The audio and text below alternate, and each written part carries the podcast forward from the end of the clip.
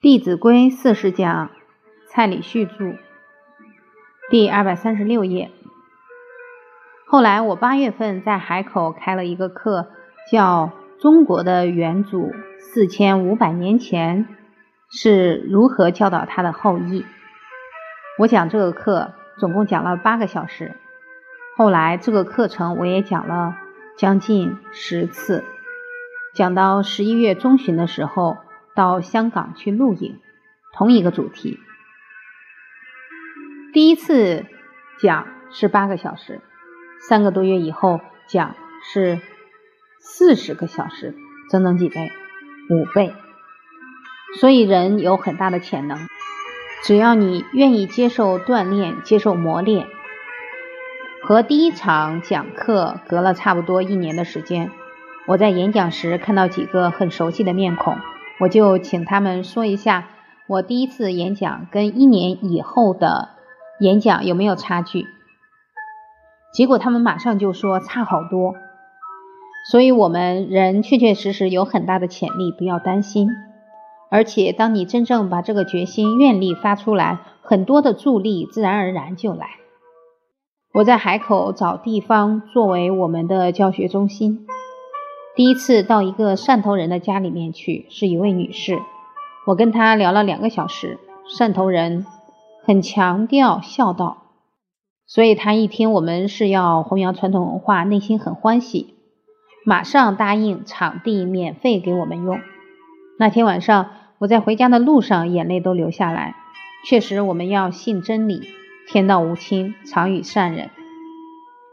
我一个人在那里，从来没有接触过当地官员，通通都是当地的很多朋友一起帮忙的。所以，当我们有一颗真诚的心，就能够去唤醒每个人的真心。在海口几个月的时间，我们中心的工作进展得很快。后来，深圳有老师邀请我过去上课，所以我就赶到深圳。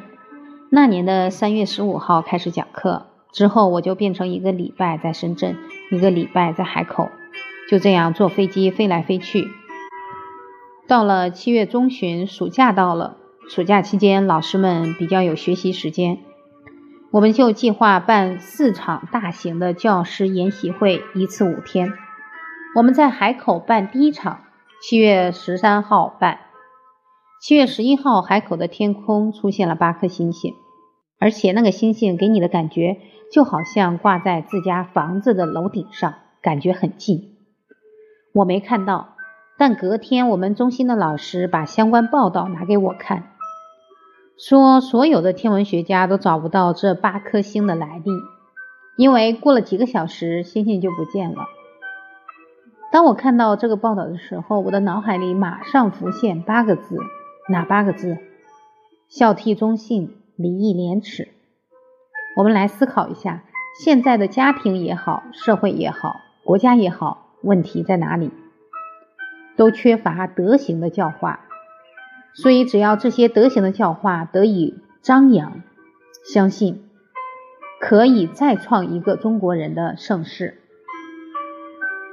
七月中旬那一场，我们办了五天，是在一个很高级的酒店办的。为什么会到这么高级的酒店办？之前六月底我回了台湾一趟，当地的朋友请我吃饭。吃完饭，隔天我就走。结果那个酒店的老板来了，跟我们一起坐下来吃饭。他也很喜欢传统文化。那时候我在讲《朱子治家格言》，他听了就很高兴。他说：“下一次你再讲，一定要找我去听。德不孤，必有邻。”因为聊得很开心，他就说：“今天晚上我送你回去，明天早上坐飞机我也送你去。”这才第一次见面，在回家的路上，这个老板就说：“蔡老师，孔老夫子以前讲课，就是因为有一个子贡，很有钱的弟子，他讲学才能够无后顾之忧。然后他就说，我的饭店楼上有一个专门的会议室，可以坐上百人，而且冷气特别强。海口很热，我们中心又没冷气，我一直在那里担心。”到时候课堂上会不会每个人拿着手帕在那里擦汗？他那么一讲，我马上说：“那你的场地可不可以借给我们？”他说：“没问题。”后来七月十三号到十七号办完了，我们要去付钱，结果服务员说钱通通都付过了，不用付了。我们吓一跳，白吃白喝五天，怎么都不用钱？再深入了解，原来老板娘在后面听了五天的课，在听的时候内心很感动。她说：“我的孩子都十几岁了，小学都没有学到这个，因为来上课的都是小学老师，他希望把这个讲座办好，让更多的学生能够受益，所以他就把账给结了。”所以我们要通过自己的人生去体验真理。确确实实，只要有一份善心，就一定会有很多善的力量来帮助你。诸位朋友，你们有这个信心吗？信为道源功德母，长养一切诸善根。事情的成败在信。假如你不相信你的孩子人之初性本善，你就很难把他教好。假如你不相信，你的先生人之初性本善，你就可能会跟他有冲突。假如我们不相信圣贤说人之初性本善，我们跟经典也割一层膜，所以信很重要。之后，我们接连在深圳、北京、上海、杭州、安徽庐江、汕头、厦门，还有东南亚办课程。整个课程办下来都没花钱，在上课的过程当中，很多人受感动，都主动拿钱出来办这样的课程，还有人拿钱给我们，希望我们去印书去推广。所以，我们本来只办四期，后来四期办完，各地都要求我们去讲，整个园就怎么样打开了。所以，当你有一份心去做，你不要操心，好好提升自己的能力。缘分就会自然而然去安排，而且安排的事绝对不会让你做不来。上天很慈悲，当他知道你只能扛二十公斤，他就会让你扛二十公斤。但是你要每天练体力才行。等你可以扛五十公斤了，他就给你五十公斤，不会把你压死。我回过头来看我的经历，还真是如此。第一年没有让我当班主任。因为经验尚浅，所以带了四个年级的课。第二年就带了一个六年级毕业班，程度又难了一点。后来又带了全校不好带的班，所以难度是慢慢加大。后来带过了这一班以后，就调到海口去了，也是让我慢慢磨练。所以诸位只要有心，不要操心，上天自有安排。第二十五讲，处处替人着想，人际关系越加殊胜。很多朋友问我，蔡老师你累不累？有很多的老师跟着我到各地去演讲，看到我越讲越有精神，所以很多担心是不必要的。我跟这些朋友讲，人不怕身累，就怕心累。身累躺下去七个小时以后，又是。生龙活虎，但是心累，很多事知道很重要，应该去做，可是却没有能力去做。那时候的心很辛苦，很煎熬。所以，当我们能够尽心尽力去做重要的事情，事实上内心是很宽慰的。我记得在高中时代，曾经读过孟子的一篇文章，里面提到：“天将降大任于斯人也，必先苦其心志，劳其筋骨。”饿其体肤，空乏其身，行拂乱其所为。为什么？所以动心忍性，争议其所不能。我在高中时代读这篇文章有什么心得？绝对不要当圣贤人，会累死。还要动心忍性，还要饿其体肤。那时候老师没有把这些气节跟我们讲，所以我一文解义。绝不想往君子圣贤的路上走，但是后来真正去弘扬传统文化，突然对这一句教诲有了不同的感受。我做了一个横批，叫“甘之如饴”。当我们知道这个事情太重要了，心里怕的是自己能力不足，所以当考验来的时候，都会很欢喜接受，这样就可以提升能力。我有这个态度，也跟所接触的老师达成了这样的共识。我要到深圳去讲课，原来我的课就必须交给其他老师。当其他的老师接到我的通知时，他们会怎么想？他们不会说不要，他们会说责任的承担是成长的开始。